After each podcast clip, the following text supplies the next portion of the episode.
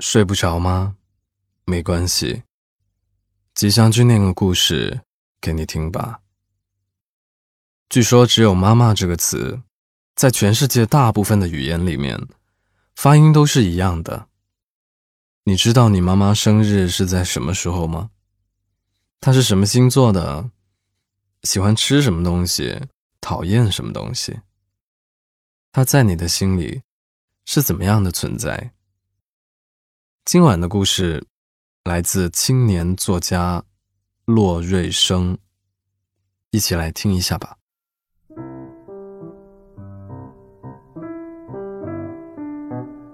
我妈问我吃早餐了吗？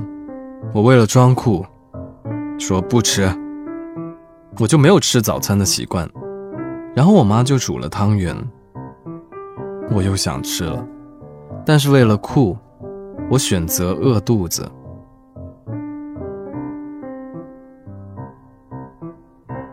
我妈手机步我爸手机的后尘，屏幕裂了缝。我跟她说换个手机，她不答应，说还能用。今天在翻照片的时候呢，我妈小声跟我说：“哎，你看，这屏幕裂了，正好就看不到脸，好像还是得换了。”我说：“那我给你换吧。”我妈试探地问：“有便宜一点的手机吗？”我说：“有。”我妈想了一下，然后说：“算了，还是让你爸给我买，让他给我表现一下。”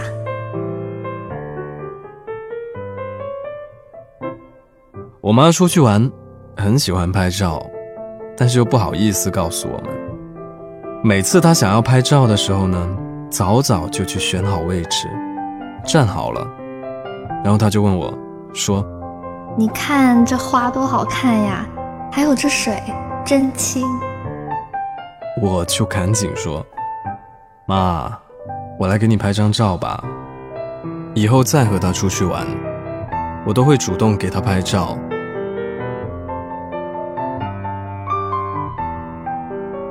我妈对秃顶。真的抱有极大的善意，不管我怎么解释，秃顶就是秃顶。我妈坚持说是花心高，说这是脑子聪明的表现。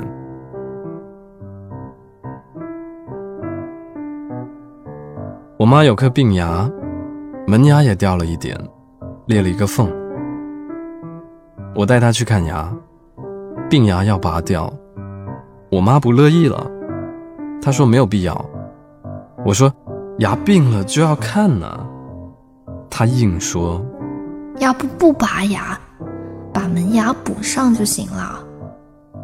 我坚持，不行啊，你的病牙一定要治的。我妈又有点委屈的说，门牙有个缝不好看，牙对长相影响大着呢。我无语了一会儿。跟他说，拔了牙再补你的牙。果然，多大年纪都爱美啊！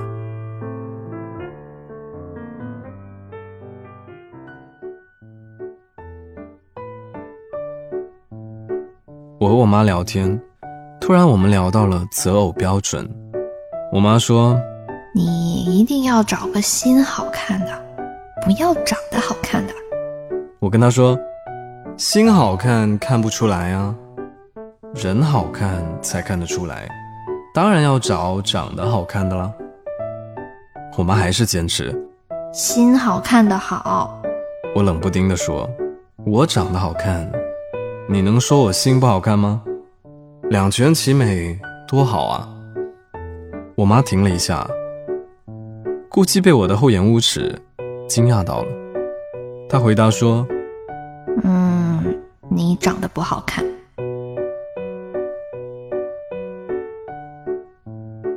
我和我妈去逛公园的时候合照了一张，看照片的时候呢，我妈说我下巴太尖了，真难看。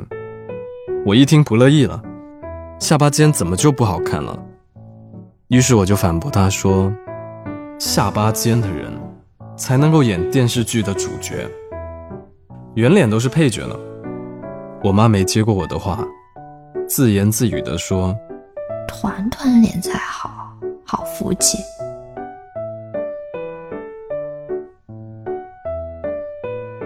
我和我妈一起走，前面是一家人，一对夫妻带着一个小孩，小孩特别胖。我妈在后面自言自语地说：“哇，这小孩真有福气啊！”我问他为什么呢？他说：“看他长这么富态。”总之，我妈觉得胖是健康的、幸福的标志。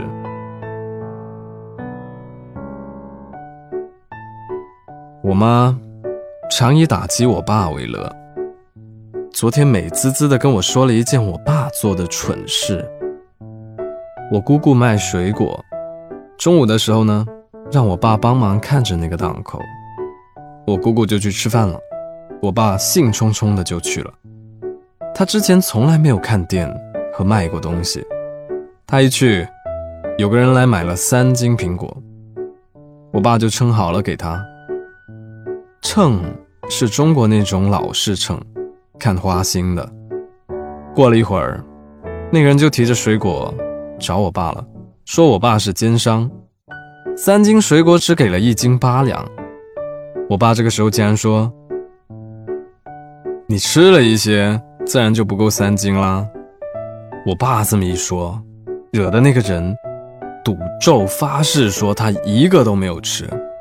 这个时候，我姑姑和我妈来了，问清楚事情，给那个人称了一下，果然是一斤八两，赶紧给人补足了。那人一走，我妈就说：“你倒是很会做生意啊，你这么做很快就发家致富了。”然后我爸就指着刚才秤砣放着那个花心那里，他指着一斤八两的地方，说。这不是三斤是什么？我姑姑就再也不敢让我爸看着了。我妈最后做总结一样的跟我说：“你爸笨的吃牛屎。”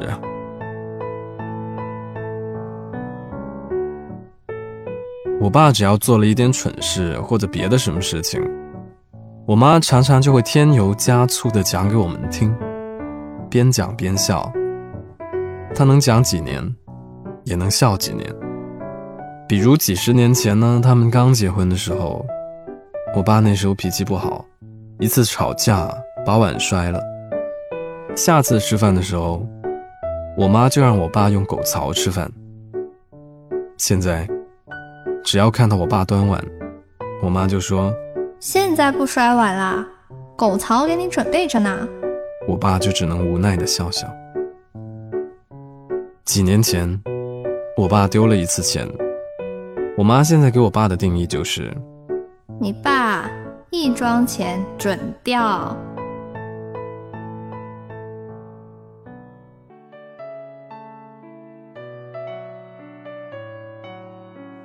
我妈这段时间在看那个电视剧《女儿红》，就是一个讲造酒和抗日的。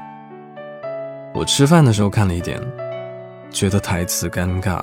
剧情也尴尬，我问他：“这么难看，你怎么看得下去啊？剧情这么弱智，你看着不尴尬吗？”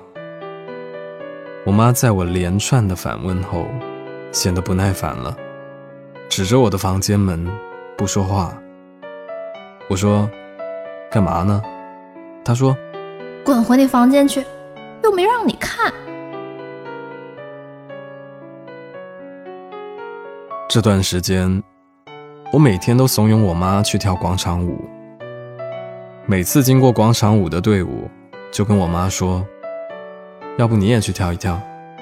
我妈说：“我不会。”我说：“学学就会啦。”我妈继续说：“我不认识这些人。”我说：“你跳了之后不就认识了吗？”然后我妈傲娇的说：“你烦不烦？要跳你自己跳下去。”我才不呢！说完，她就走了。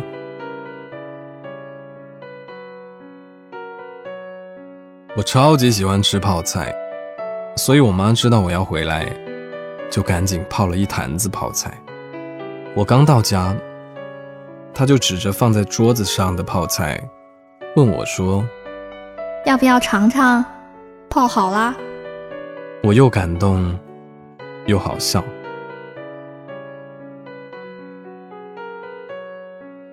我刚到家的时候，我妈盯着我看了好一会儿，说：“你不是说你长胖了吗？怎么还这么瘦？”我说：“是长胖了呀，我胖了十斤啊。”我妈说：“看不出来，感觉和以前差不多。”我问她：“那我以前什么样子？”她回答我：“像个瘦猴子。”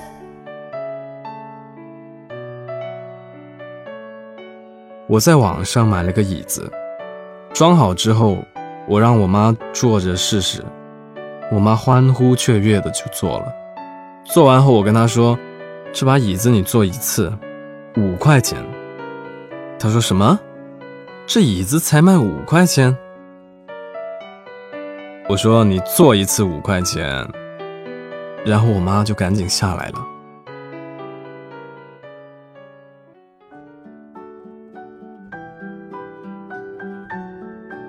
早上起来，我看到我妈在吃东西，我就故意说：“你呀，吃东西都悄悄吃，不叫我。”我妈赶紧解释：“哎，你不是说想睡一会儿吗？我就没打扰你啊。”我说：“你就是不想我吃。”我妈还真着急了。那你要不要吃面？我我给你煮面去。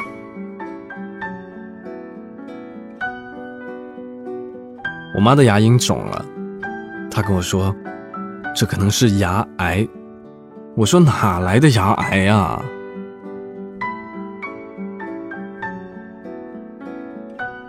妈最近没有上班，她在家里很无聊，每天就端着小板凳，坐在阳台，看楼下过往的车。小时候。我吃饭看电视，我妈就让我好好吃饭，不要看电视。现在呢，我们在餐桌上吃饭，我妈在碗里装满菜后，就跑到沙发那里看电视了。我说：“现在反过来了，以前你不让我们吃饭看电视，现在自己倒这样做了。”她说：“哪有啊？小时候。”我晚上很晚不睡看电视，我妈就一直催我睡觉。现在呢，我妈一个人大晚上的也看电视，我就在旁边一直催她：“你为什么不睡呀？你为什么不睡呀？”我妈说：“你老催我干嘛？我看完就睡了。”我跟她讲：“你忘了，小时候你就是这样催我睡觉的。”然后。我妈就不理我了。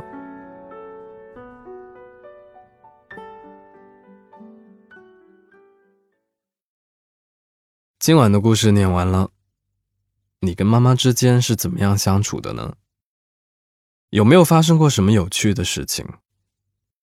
欢迎在评论区留言给我。如果喜欢这个故事的话呢，记得为我的节目点赞。想看文字版本。可以去公众号“白无常白总”，在历史消息里查看同名推送就可以了。我是吉祥君，我依旧在 Storybook 睡不着电台等你。晚安了。恍然之间，时光早已飞逝多年。那个孩子抱着皮车在摇江公园，那个男人讲着自己坎坷的从前。从来不曾说句感谢，却总理所当然的拥有了一切。说好听点是背井离乡了四五年，可是从来柴米酱醋油盐都不缺。妈妈说你烟抽的少一点。妈妈说你酒喝的少一些，妈妈说你饭吃的饱一些，妈妈说你觉睡得早一些，妈妈说你车开的慢，妈妈说你家会的早一些，妈妈说你差的有哪一些，妈妈说你离别的时候都笑着挥挥手，可见我扭头就不敢再回首，牵你们的手，在黄昏以后。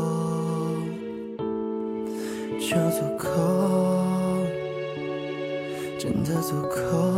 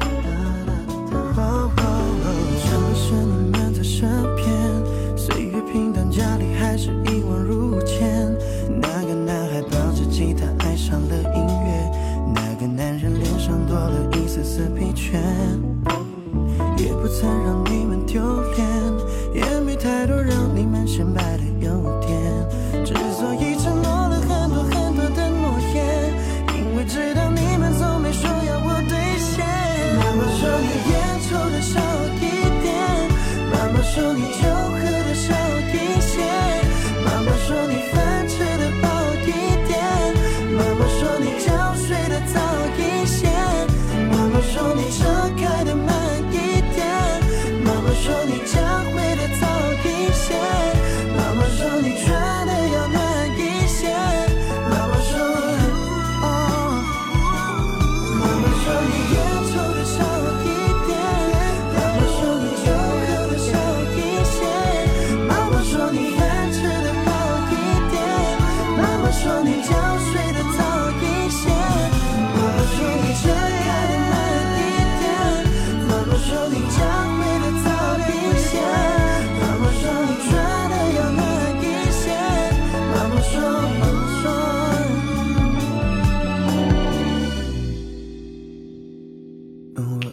离家太远嗯离家太